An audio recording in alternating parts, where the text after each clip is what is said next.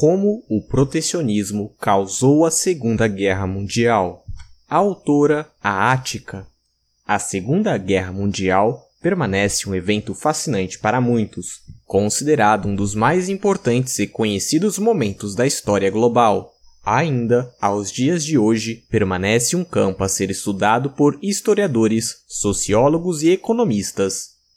No curso deste artigo, ir-se-á a realizar uma análise histórica e econômica desde o Reino da Prússia até os dois impérios que o sucederam, em busca de provar-se que a Segunda Guerra Mundial não foi puramente ideológica e revanchista, mas sim, além de tudo isso, resultado de décadas de protecionismo e intervencionismo econômico efetuado por todos os países da Europa, o que culminou em um conflito de larga escala sem precedentes, do qual suas marcas na história nunca poderão desaparecer por completo. Para fazer isso, portanto, é necessário primeiramente uma análise do que levou a Alemanha até o Terceiro Reich, começando com o Reino da Prússia. O antigo estado prussiano da casa de Hohenzollern foi completamente destruído pelos franceses no campo de batalha de Jena-Austedt em 1806. Mas o ataque de Napoleão não foi mais que um golpe final sobre um estado que já estava apodrecido. A ideologia que o sustentava havia perdido todo o seu poder. Foi desintegrado pelo ataque das novas ideias de liberalismo. Ao fim do século XVIII, Novas ideias começaram a penetrar na Europa Ocidental.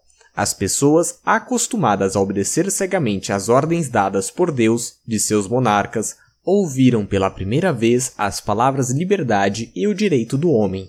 Não se engane, nenhum alemão chegou a contribuir para o grande sistema de pensamento liberal. Os filósofos que o desenvolveram escreviam em inglês ou francês, mas intelectuais germânicos abraçaram as ideias de liberdade e direitos do homem vindas do Ocidente com entusiasmo.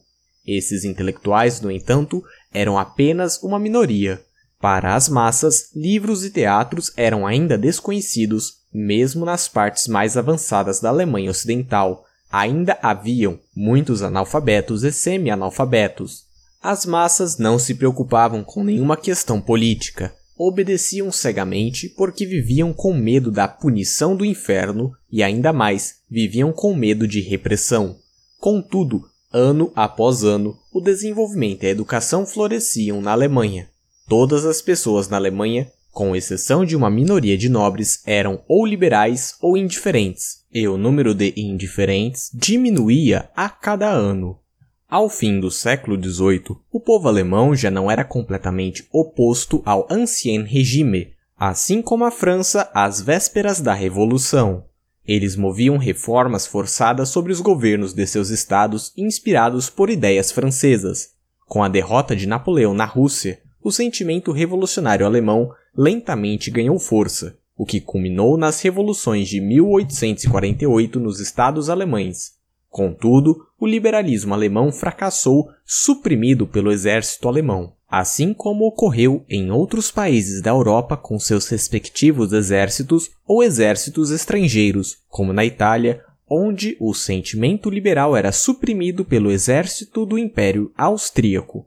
Os liberais do parlamento prussiano fracassaram em impedir a militarização do país, cedendo às demandas do príncipe, o que nos leva à próxima etapa: o triunfo do militarismo na Alemanha.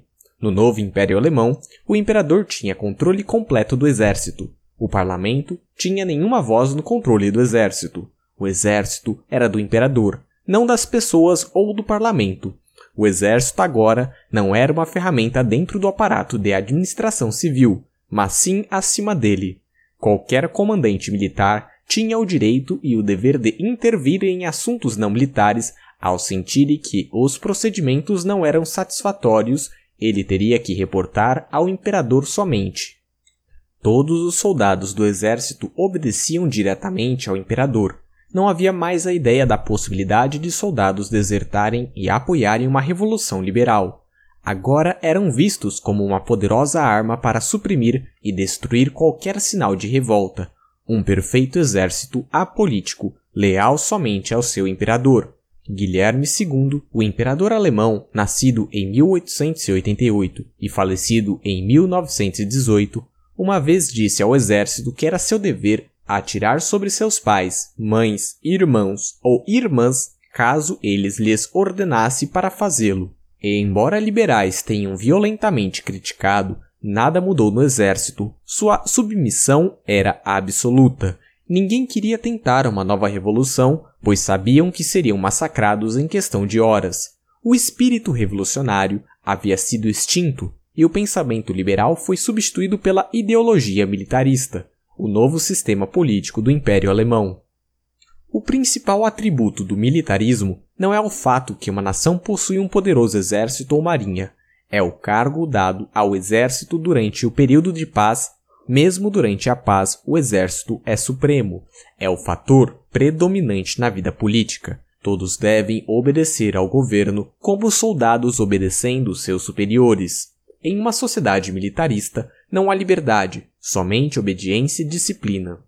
Dentro do Estado moderno, uma monarquia hereditária só pode funcionar corretamente caso haja uma democracia parlamentar. Absolutismo requer autocrata, qualidades que nenhum homem pode alcançar. Guilherme II falhou como Nicolau II, o último imperador da Rússia, e ainda mais cedo, Luís XVI, o último imperador da Casa Bourbon da França. Absolutismo não foi abolido, ele simplesmente colapsou. No século XVIII, Frederic I e Frederic II, ambos reis da Prússia, eram capazes de realizar seus deveres administrativos em algumas horas diárias, tendo ainda tempo para lazer.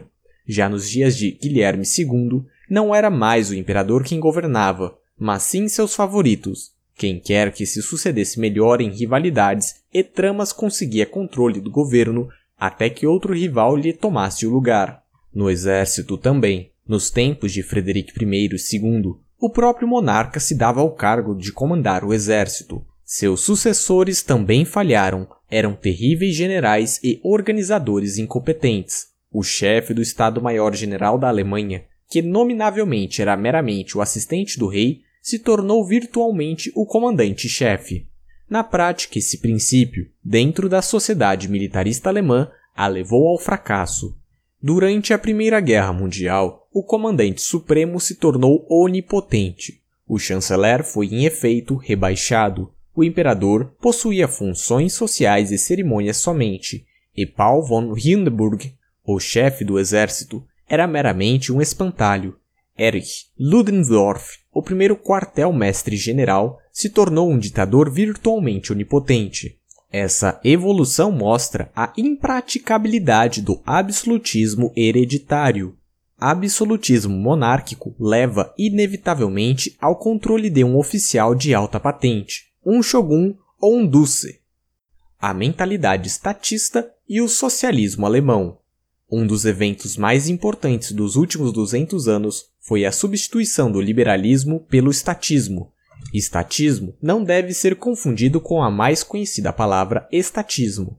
Estatismo, palavra vinda do francês, aparece em duas formas: socialismo e intervencionismo. Ambos possuem o objetivo de subordinar o indivíduo incondicionalmente ao Estado, ao aparato de compulsão e coerção. O estatismo dá ao Estado a função de guiar os cidadãos e de mantê-los sob sua tutela. Ele busca restringir a liberdade do indivíduo de agir. A tese do estatismo é que os governantes são mais inteligentes do que o povo e que sabem melhor o que é bom para o indivíduo do que ele mesmo. A democracia também não é divina. Nunca deve se esquecer que a maioria não é menos sujeita a frustrações e erro do que reis e ditadores.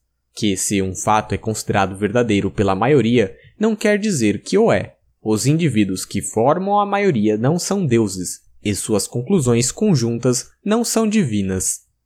Os sistemas russos e alemães de socialismo têm em comum que o governo possui controle completo dos meios de produção. Ele decide o que será produzido, quanto será produzido e como. Ele aloca a cada indivíduo uma porção dos bens de consumo para seu uso, esses sistemas não seriam chamados de socialistas se não fosse por isso. Mas há uma diferença entre os dois sistemas. O padrão russo de socialismo é puramente burocrático. Todas as empresas econômicas são parte do governo, como a administração do exército e o sistema postal. Toda planta, loja ou fazenda está sujeita ao governo central. O padrão alemão de socialismo, por outro lado, difere-se do russo, em que, entre parênteses, aparentemente e nominalmente, fecha parênteses, mantém a posse privada dos meios de produção e mantém a aparência de preços, encargos e mercados ordinários. No entanto, não existem mais empreendedores, mas somente líderes de fábrica. Esses líderes de fábrica compram e vendem, pagam os impostos com esses líderes de fábrica compram e vendem, pagam os empregados, contraem débito e pagam juros e amortização. Não há mercado de trabalho. Encargos e salários são fixados pelo Estado. O governo do estado diz aos líderes de fábrica o que e como produzir, a que preços e de quem comprar, a quais preços e a quem vender. O Estado decreta a quem e sob quais termos os socialistas devem confiar seus fundos e onde e sob quais encargos os trabalhadores devem trabalhar. Trocas de mercado são uma farsa. Todos os preços, encargos e taxas de juros são fixados pela autoridade central. O governo, não os consumidores, dita a produção. Isso é socialismo com um disfarce exterior de capitalismo.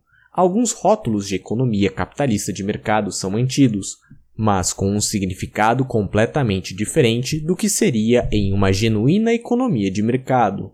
A Alemanha, um país predominantemente industrial, floresceu nos anos anteriores à Primeira Guerra Mundial, onde seus empreendedores aumentaram suas exportações. Para o socialismo alemão, não existia a possibilidade de imitar o socialismo russo.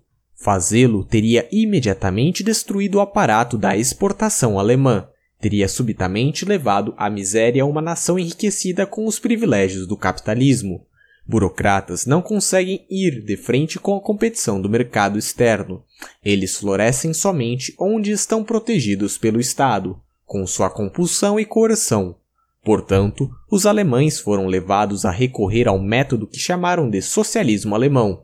Esse método é, com certeza, muito menos efetivo que os da iniciativa privada. Contudo, é muito mais eficiente que o sistema burocrático dos soviéticos. Esse sistema tem uma vantagem adicional. Os capitalistas alemães e os líderes de fábricas não acreditam na eternidade do regime nazista. Eles estão, pelo contrário, convencidos que o governo de Hitler irá colapsar um dia e eles terão a propriedade das plantas as quais nos dias pré-nazista eram suas. Eles lembram que, durante a Primeira Guerra Mundial, o programa Hindenburger tinha virtualmente tomado suas posses e, com a queda do governo imperial, tinham suas posses restauradas.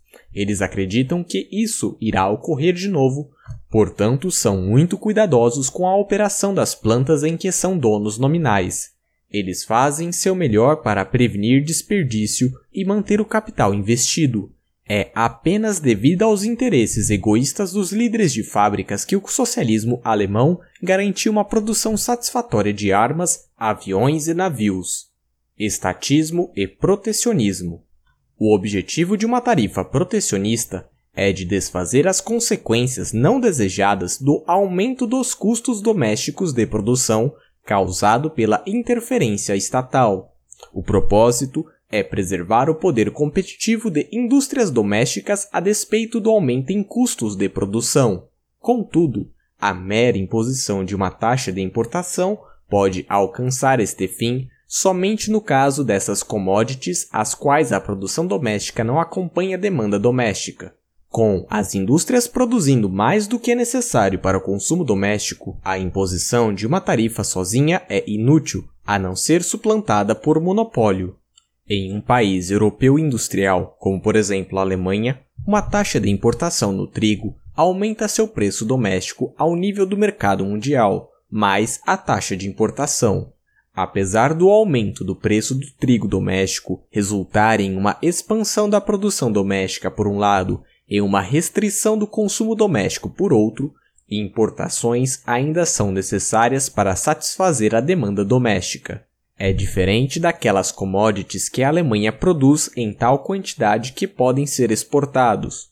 Uma taxa de importação alemã sobre produtos que a Alemanha produz não só para o mercado doméstico, mas também para exportação, seria fútil como um compensador ao aumento dos preços de produção. É verdade que isso iria prevenir de manufaturas estrangeiras venderem no mercado alemão, mas as exportações continuarão a ser dificultadas pelo crescente aumento dos custos de produção. A competição entre produtores domésticos no mercado doméstico iria eliminar aquelas plantas alemãs em que a produção não gerasse mais lucro devido ao aumento em custos devido à interferência governamental. No novo equilíbrio, o preço doméstico alcançaria o nível do mercado mundial mais a tarifa de importação. O consumo doméstico agora seria menor do que era antes do aumento em custos de produção e a imposição da taxa de importação. A restrição de consumo doméstico e a queda de exportação significaria um encolhimento da produção com consequentemente desemprego e uma maior pressão no mercado de trabalho, resultando em menores encargos. A falha dessa política se torna óbvia.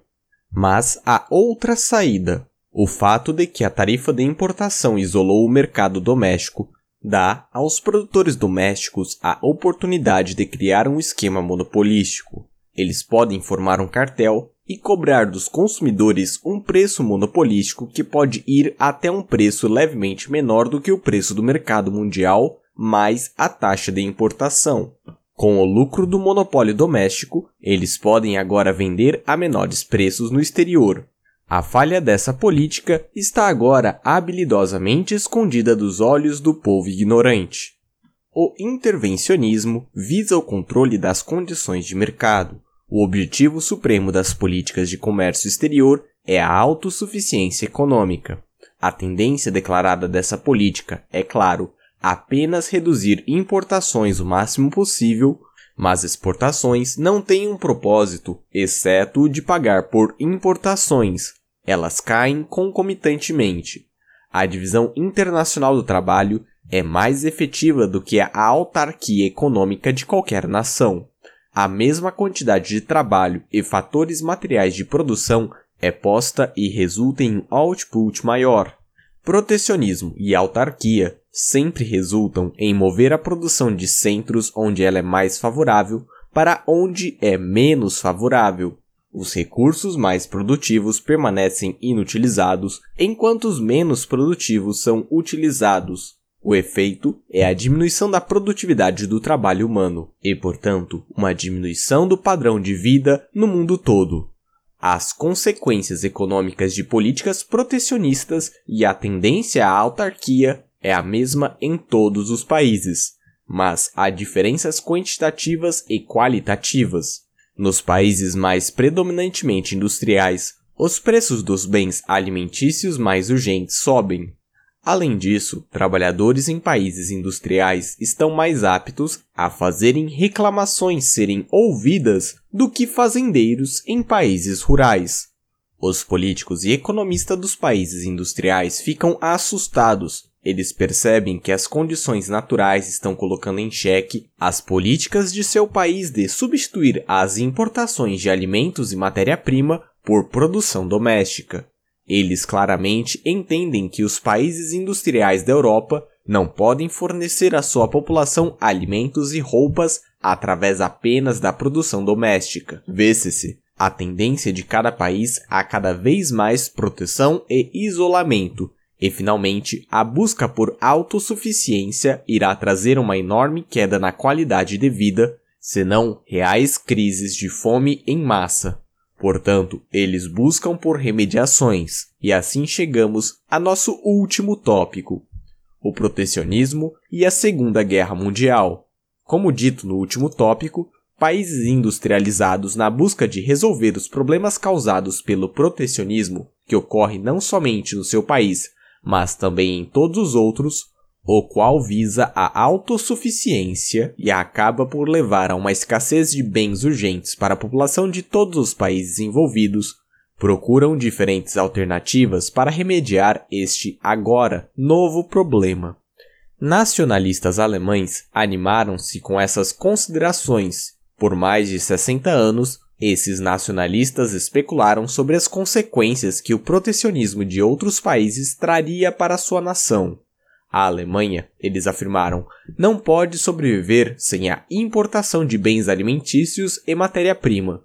Como eles vão pagar por essas importações se um dia essas nações sucederem em desenvolver suas indústrias domésticas e barrarem as exportações alemãs? Há, disseram eles, apenas uma alternativa. Nós devemos conquistar mais espaço para habitação, mais Lebensraum.